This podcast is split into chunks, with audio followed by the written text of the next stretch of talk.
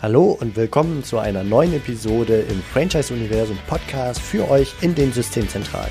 Mein Name ist Steffen Kessler und ich helfe euch, die passenden Menschen zu finden und von euch zu überzeugen, um sie dann zu erfolgreichen und das ist mir wichtig, zufriedenen Franchise-Partnern zu machen.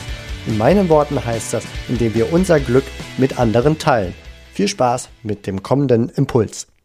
Heute geht es noch einmal, wie auch schon in der letzten Episode, um die sinkenden Gründerzahlen. Und diesmal schauen wir auf die Ursachen dafür. Und ich möchte mit euch ein paar Ideen teilen und mit euch diskutieren, ob wir in der Franchise-Wirtschaft nicht aus der Not eine Tugend machen können. Und die Gedanken möchte ich gerne hier laut vor dem Mikrofon loswerden und mich würden eure Gedanken dazu interessieren. Falls ihr nicht reingehört hattet, in der letzten Woche hatte ich euch über aktuelle Zahlen aus dem Gründermarkt informiert. Ähm, kurz gefasst, die Zahl der Gründungen sinken in Deutschland weiter, obwohl die KfW schon 2016 aufgrund der guten Konjunktur festgestellt hat, dass es so wenig ähm, Gründungen gäbe wie seit der Wiedervereinigung nicht mehr. Und nun sind wir tatsächlich 2018 nur noch bei 540.000 Gründungen gewesen. Das sind 220.000 beziehungsweise ein Drittel weniger als noch drei Jahre zuvor. Und äh, damals war es schon niedrig, wie gesagt. Die KfW hatte das da auch schon festgestellt.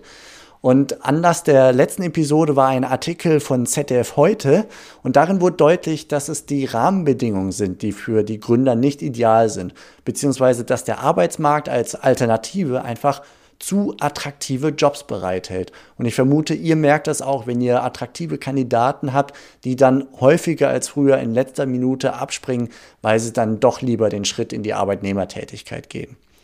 Und zwar steht aktuell den Existenzgründern ähm, eigentlich so viel Geld wie noch nie durch Fördermittel zur Verfügung, doch die Hürden sind einfach hoch. Also in dem ZDF-Artikel heißt es, die Fördermittellandschaft sei vielseitig und unübersichtlich und äh, da sei es dann kaum durchzublicken. Es ist schwer die, und hält die Gründer einfach davon ab, dann ähm, ja diesen Weg durch diesen Dschungel sich zu freizuschlagen. Und außerdem seien die Fördertöpfe zu eng gestrickt. Also man beschäftigt sich intensiv damit. Man setzt viel Aufwand da rein mit der Vorbereitung wie Auswahl, Sammeln von Unterlagen, Bewerben auf Fördermittel und Co. Und plötzlich stellt man fest, dass man irgendein bestimmtes Kriterium nicht erfüllt. Und schwupps ist man dann schon wieder raus und darf dann für einen anderen Fördermitteltopf dann wieder von vorne anfangen. Und das kann ich mir richtig gut vorstellen, dass wenn man das ein, zweimal erlebt hat, dass man dann einfach die Nase voll hat und dann aufgibt und womöglich auch einfach nicht gründet dann. Und selbst wenn es die staatlichen Förderungen gibt, man also sich durch diesen Dschungel geschlagen hat, dann fließt das Geld laut ZDF-Artikel durch die Bürokratie und so weiter so langsam, dass der Gründer unterwegs unter Umständen verdurstet. Also er muss aufgeben, weil er keine Zwischenfinanzierung bekommt oder hat. Und last but not least wird kritisiert, dass der Gründungszuschuss, wie wir ihn früher kennen, dass es den zwar heute noch gibt, der funktioniert wie eine Art Gehalt, quasi bis zum Erreichen des Break-Evens oder zumindest für eine begrenzte Zeit, ähm, dass der aber mit ein paar Ausnahmen nur noch für Arbeitslose gilt, also nur noch Arbeitslosen zur Verfügung gestellt wird. Und möglicherweise ist die Frage erlaubt, ob wer in diesen heutigen Zeiten noch arbeitslos ist, ob das tatsächlich der beste Kandidat für eine Existenzgründung wäre. Und sicher gibt es gründungswillige Menschen da draußen, die in Arbeitnehmerstellung aktuell sind, die ebenfalls davon profitieren könnten und die vielleicht sogar aus dieser Förderung noch viel mehr machen könnten. Tja, was heißt das jetzt für, für uns in der Franchise-Wirtschaft? Ähm, sollen wir jetzt einfach schimpfen und ohnmächtig quasi äh, uns als Opfer betrachten, als Opfer der Konjunktur und wir stecken einfach den Kopf in den Sand. Das äh, spontan hatte ich nicht das Gefühl, sondern spontan hatte ich beim Lesen des ZDF-Artikels drei Gedanken, wie man vielleicht aus der Not im Franchise eine Tugend machen könnte. Und die möchte ich jetzt gerne mit euch teilen und mich würde interessieren, was ihr darüber einfach denkt. Also deswegen, wenn euch da Gedanken kommen, wenn ihr hier zuhört, dann schreibt mir gerne an steffen at franchiseuniversum.de. Das würde mich absolut interessieren. Die drei Gedanken sind erstens, wenn die Fördermittellandschaft so vielschichtig und so unübersichtlich ist, dass viele Gründer nicht bis zum Ziel kommen, dann müsste doch derjenige, der sich da durch den Dschungel erfolgreich geschlagen hat, ziemlich sicher profitieren. Also er wird ziemlich sicher Geld bekommen, denke ich. Und hier haben die Gründer einen Engpass. Und was wäre, wenn die Systemzentralen diesen Engpass für vielversprechende Kandidaten lösen können? Also wenn sie die zu ihnen passenden Förderungen, Fördermittel gefunden haben und wissen, wie man sich durch den Dschungel bis zu diesem Goldtopf äh, schlägt, wie man dorthin gelangt. Und es könnte sich lohnen, sich als Systemzentrale intensiv damit auseinanderzusetzen und tatsächlich da, sich da durchzukämpfen, dass es quasi ein, ich nenne ihn mal, ein Inhouse-Fördermittelexperten gibt, der für genau die Programme sich bestens auskennt oder in den Programmen sich bestens auskennt, der für die eigenen zukünftigen Partner in dem eigenen Geschäftskonzept halt interessant und relevant ist. Also er muss nicht die ganze Fördermittellandschaft kennen, sondern er muss sich einmal durch das ganze Ding durchschlagen und die Fördermittel identifizieren, die für die Franchise-Nehmer dann auch geeignet sind. Und dann kann, kann er das einmal quasi machen, sich einmal durchschlagen und lernen, wie es funktioniert und kann dann vielfach mit jedem Kandidaten da durchgehen und die Kandidaten können davon profitieren. Und die Gründer müssen sich halt nicht selbst auf diesen beschwerlichen Weg geben oder zumindest müssen sie den nicht allein und komplett blind gehen. Ja, der zweite Gedanke ist, wenn man es bis zu diesem Goldtopf schafft, aber dann, wie es in diesem ZDF-Artikel klingt, unterwegs verdurstet, weil die Zwischenfinanzierung bis zur Bewältigung der Fördermittelbürokratie nicht ausreicht, dann hat doch der Franchisegeber die großartige Chance, genau diese Lücke zu füllen. Gemeinsam hat man sich bis zu den Fördermitteltöpfen Töpfen gekämpft, also so wie ich es gerade sagte. Und die Wahrscheinlichkeit ist groß, dass das Geld fließen wird, zumindest nach dem ersten erfolgreichen Kampf durch diesen Dschungel. Und dann kann der Franchisegeber überbrücken, bis dann das Geld auch wirklich fließt was für ein Argument das wäre für das, für das Franchising im Allgemeinen gegenüber einer traditionellen Existenzgründung, wo der Gründer völlig alleine steht und wenn die Knete halt nicht mehr da ist, ist die Knete nicht mehr da und so schnell kriegt man sie auch nicht von woanders, wenn man nicht gerade eine reiche Oma hat. Und äh, man ist komplett auf sich allein gestellt und das führt dazu, dass die Gründer halt entweder gar nicht erst starten oder halt unterwegs sehr, sehr früh schon aufhören. Und äh, genau da kann noch eine Franchise-Systemzentrale anspringen und diese Durchstrecke äh, mit vielleicht leichten Sicherheiten dabei ähm, überbrücken. Wohlgemerkt, es setzt voraus, dass das Franchise-Konzept so gut ist, dass der Franchise-Geber über entsprechende finanzielle Mittel überhaupt verfügt, weil ansonsten wird es natürlich auch da eng. Eine schwache Systemzentrale kann dann auch nicht aushelfen. Und eine Hürde dabei ist, dass man die entsprechenden gesetzlichen Regelungen natürlich auch einhalten muss. Also wer darf überhaupt wann ein Darlehen geben, gegebenenfalls sogar noch verzinst. Das ist, so habe ich von Franchisegebern gehört, die das probiert haben, gar nicht so einfach, weil man eben kein zertifiziertes Finanzinstitut ist. Ich bin jetzt kein Profi in der Thematik, doch ganz grob ist einfach das Geben, das Abgeben von, von Darlehen ein Recht der entsprechenden Institute mit entsprechenden äh, ja, Zertifikaten. Und ein, ein spontaner Querdenker-Ansatz wäre neben der Gründung einer eigenen Bank, da habe ich gerade gestern noch mit einem Franchisegeber gesprochen, der hat seine eigene Bank nur für seine Franchise-Partner. Ähm, ein anderer Ansatz wäre, der vielleicht auch ein bisschen naiv ist, ich weiß es nicht, Vielleicht könnte man dies mit einer Crowdfinancing-Lösung umgehen. Das heißt also, der Franchise-Nehmer geht auf eine entsprechende Plattform und äh, setzt dort sein Vorhaben rein und verspricht allen Darlehensgebern in der Cloud eine bestimmte Rendite, also bestimmte Zinsen zurückzuführen.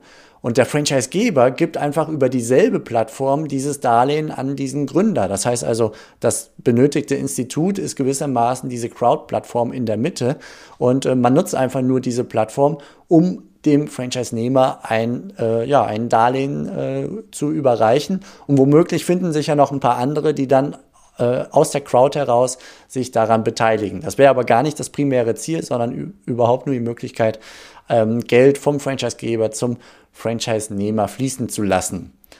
Ob das ein Weg ist, die, die rechtlichen Beschränkungen zur Vergabe von Darlehen legal zu umgehen, weiß ich nicht genau. Wenn ihr da Erfahrungen habt, dann schreibt mir natürlich gerne an steffen at franchiseuniversum.de. Würde mich interessieren, wie da eure Lage, eure Kenntnis, euer Kenntnisstand ist.